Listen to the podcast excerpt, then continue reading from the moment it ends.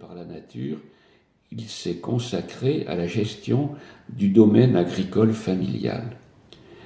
Il se fait aussi un devoir, à travers de longues promenades, de transmettre à ses enfants son goût de la nature.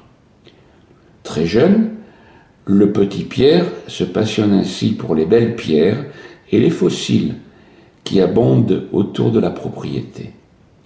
On peut sans doute voir là, dans ses excursions d'enfants autour de Sarsena, le point de départ de sa carrière scientifique.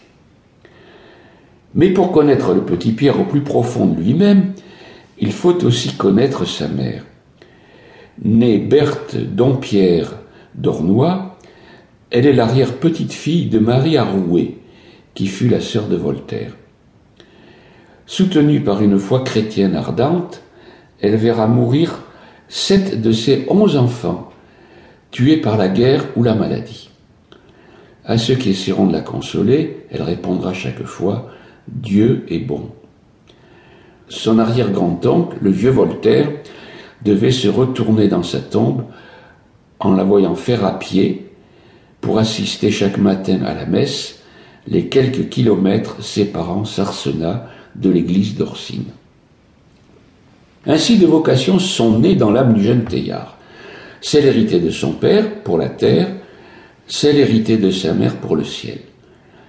Toute sa vie, il s'efforcera de réunir ces deux aspirations à certains égards contradictoires. En 1892, à l'âge de 10 ans, l'enfant entre comme interne au collège jésuite de Montgré, à Villefranche-sur-Saône. Bien qu'un peu rêveur et solitaire, sa vie de collégien se déroule sans problème. Aussi doué pour les lettres que pour les sciences, il se montre un élève brillant, raflant la plupart des prix d'excellence. Une exception cependant, le cours d'instruction religieuse. Le jeune Pierre se permettait d'émettre déjà des idées personnelles, peu conformes avec les manuels d'instruction religieuse de l'époque. Après son baccalauréat de philosophie, obtenu en 1897, il est prêt à aborder une brillante carrière. Son frère aîné le voit à Polytechnique.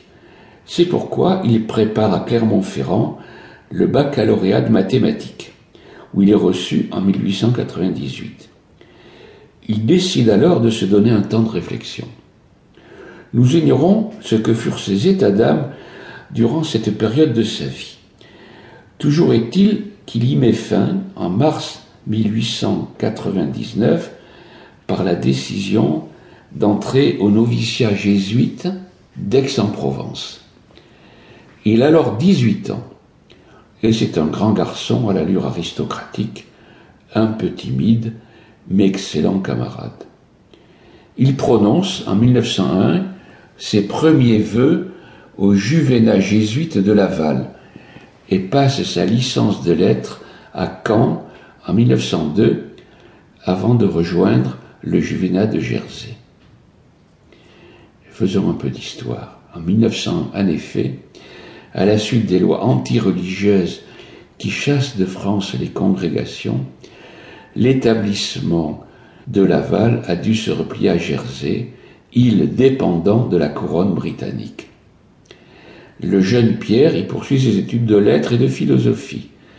Bien que toujours très intéressé par les sciences, en particulier la géologie.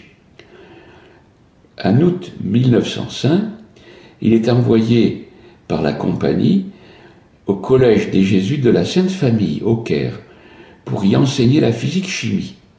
Il y restera jusqu'en juillet 1908. Ce sera sa première expérience de responsabilité dans cet Orient qui tiendra une si grande place dans sa vie. À son retour du Caire, il passe quatre ans à Hastings, en Angleterre, pour accomplir son cursus de théologie. Il y trouve un climat de grande ouverture intellectuelle, hérité de l'influence du cardinal Newman sur l'Église d'Angleterre, dont il dévore les ouvrages. Il lit également l'évolution créatrice du philosophe Henri Bergson. Il est ordonné prêtre le 24 août 1900.